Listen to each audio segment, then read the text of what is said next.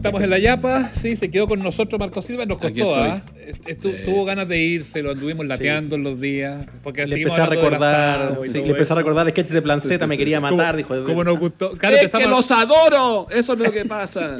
lo empezamos a buscar en YouTube y los veíamos y nos reíamos y Marco no, se reía. Nunca. Y le decíamos, calla, calla, ahí estás tú, oh, hoy estás flaco. Hoy, estás flaco. No te Oye, una, una cosa...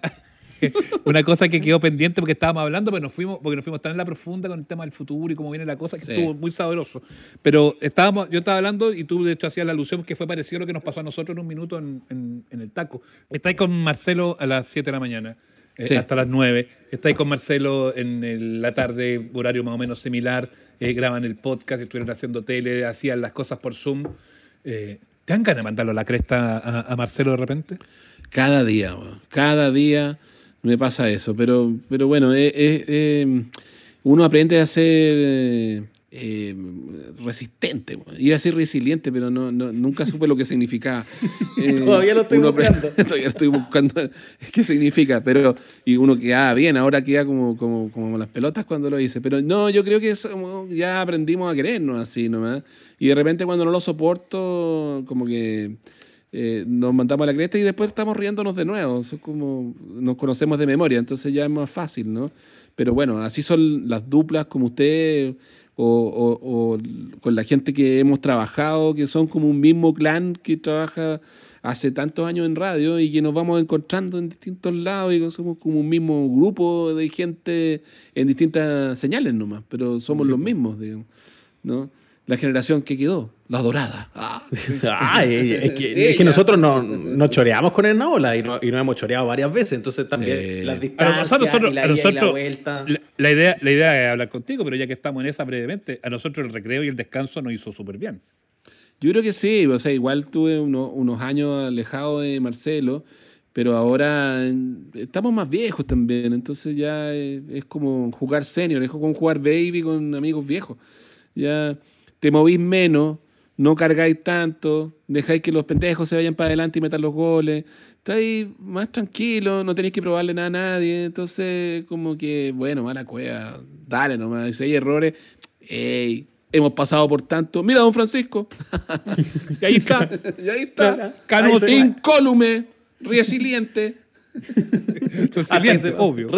Obvio, por supuesto. Él sí es resiliente. Ese, ese, ese sí, y el público, y el público que, que, que, escucha, que, que es la comunidad, los chuchis, eh, que, que, están cuarentenados, que están angustiados, que han perdido pegas, que están preocupados y que, también te transmiten todo el día. Sí. Lo, bonito de hacer medios como radio es que probablemente hay más oportunidad de conversar con el que está al otro lado, porque, porque la distancia es poquita, es bien horizontal.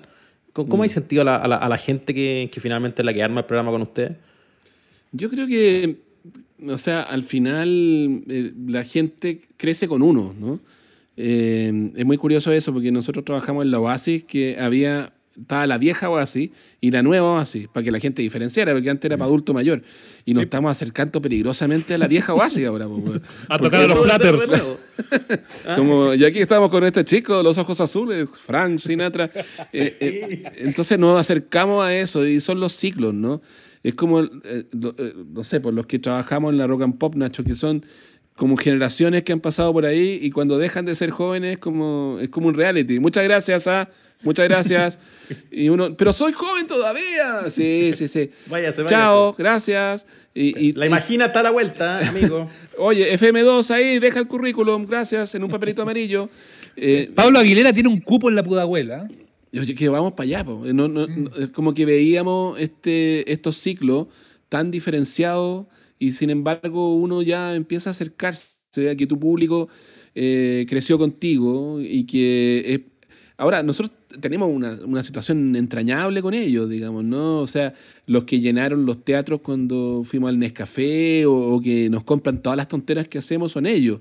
Eh, y, son súper fieles, súper leales, se saben nuestros chistes. Es como una banda, ¿cachai? Al final, no, no, mm. es, no es como un programa de radio.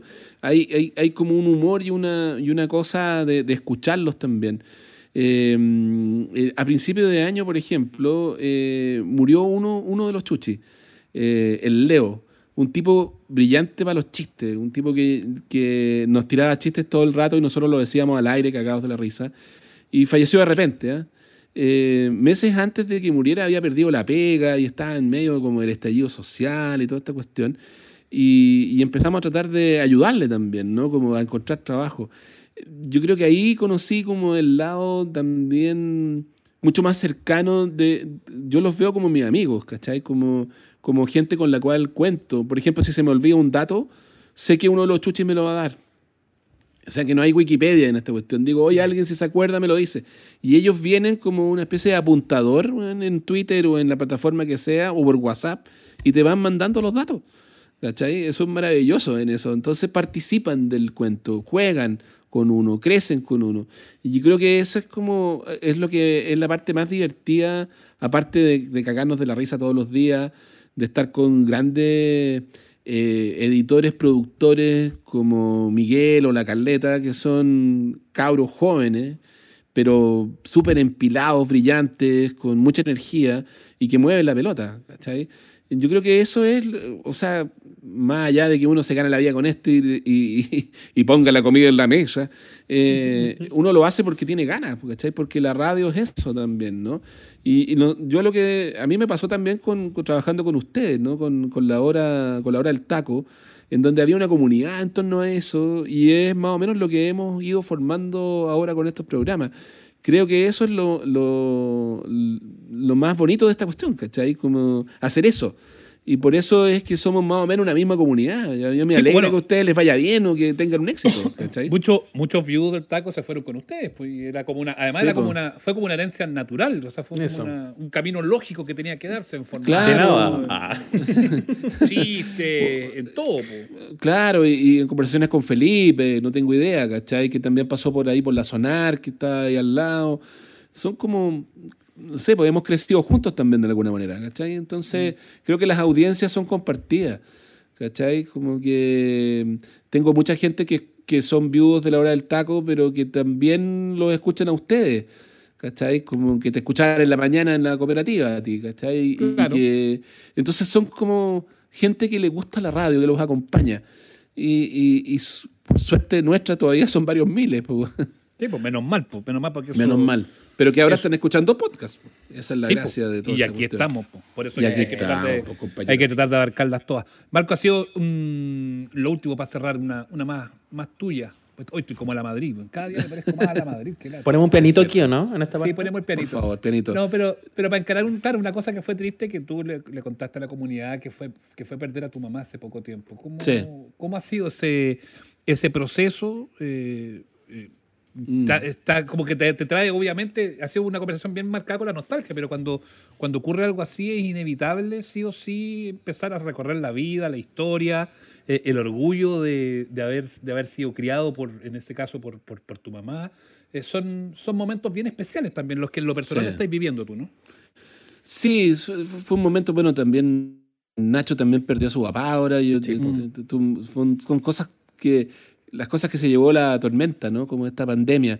Em, bueno, mi mamá hace, hace cuatro años había empezado con una lucha contra el cáncer que la peleó harto y duró harto y, y la tuvimos hasta marzo, abril bastante bien, digamos, ¿no? Y después ya, bueno, eh, las fechas se movieron por otro lado. Yo creo que lo más duro ahora es el proceso de la ausencia. Eh, cualquier persona que pierda a, su, a su papá o mamá o o, alguien tan cercano, em, a pesar de que tenía una especie de preparación por una enfermedad que, que, es imparable, o sea, como que es muy peligrosa si es que no la pillas a tiempo.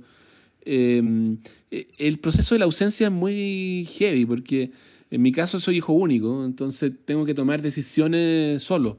No tengo mi familia, tengo mi señora, tengo mis hijos, pero hay cuestiones como que esto se vota, se regala o te quedas, ¿no? Y esa cuestión que es como una decisión vital, que es como, puta, mi mamá no está. Me siento como cabro chico revolviéndole la cartera a la mamá y para ver si encuentro una luca guacha entre medio de la cartera, ¿cachai? Todo el rato me siento en ese proceso y, y en esos ritos del duelo que son tan dolorosos, ¿no? Que es eh, cuando termina el programa eh, tener la sensación de llamarla. ¿No? Porque es lo que hacía todos los días, mm. después de que terminara el programa de la tarde. O si suena el teléfono, decir, eh, le pasó algo a mi mamá, ¿cachai? O sea, esas cuestiones que seguramente se van a ir con el tiempo, pero que son como el último contacto que tenéis como con un proceso vital de ella. Y, y en el caso de mi mamá, bueno, toda muerte es dramática, pero se fue apagando de a poco y creo que de alguna manera se fue quedando en cada uno de, los, de mis hijos, eh, de mi, señora, de, de, sus otros nietos. Se fue, se fue quedando y, y, fue al final una muerte dolorosa, pero fue una muerte, eh, digamos que, no sé cómo es la palabra, la mejor palabra, pero una, una muerte dulce, en términos de que todos la que la recordaban con mucho dolor, sabían que, que era lo mejor que podía pasar en ese momento, eh, a diferencia de otras muertes, como, como la muerte de tu papá, Nacho, que fue súper dolorosa y súper inesperada, eh, y, que, que, que, como la muerte de mi papá también, ¿cachai? Mm. Como que yo creo que es el, el problema que, que, creo, no sé, tiene que ver con esos diez mil y tantos muertos por el COVID. Eh, y, todas las carambolas de, de, estas situaciones que hemos pasado. Fíjate que estaba hablando con una amiga que necesita un trasplante de hígado. Y es muy loco que en el año en donde tenemos el mejor, la mejor, eh, el mejor medio ambiente porque los autos no, no estaban circulando, hay menos accidentes de tránsito y por lo tanto hay menos donantes. Es muy locas las carambolas de, de todo lo que hemos pasado por este confinamiento y todo lo que tenemos que aprender de esto. Entre ellos, obviamente, las pérdidas. Pero ojalá salgamos fortalecidos y ojalá aprendamos las lecciones y ojalá no tengamos que repetir de nuevo los mismos ciclos espantosos de, de pegarnos contra la misma piedra, ¿no? Y si algo sirve despedirse de una mamá como mi mamá, es aprender a soltar, aprender a, a valorar lo que queda y aprender a, dejar las cosas y no retenerlas, ¿no? Porque em, hay una cuestión primaria ahí con la mamá, ¿no? Que, es como, no sé, como, una cuestión muy antigua, una historia muy antigua, como, como eh, atávica. Así. así que estoy en ese proceso, eh, pero con amigos como usted se me pasa. Marco, es, imposible además, en el fondo, no, no escuchar tu, tu, tu, relato y encadenarlo con, con la pérdida propia. Me, me, gusta que tengamos también la posibilidad de darle una nota distinta al final. Yo te quiero agradecer, sobre todo esta última parte que es bien personal, los minutos para abrirte con mm. nosotros y, y, nada, decirte que, que te admiramos muchísimo profesionalmente, pero además yo siempre he considerado que eres un tipazo.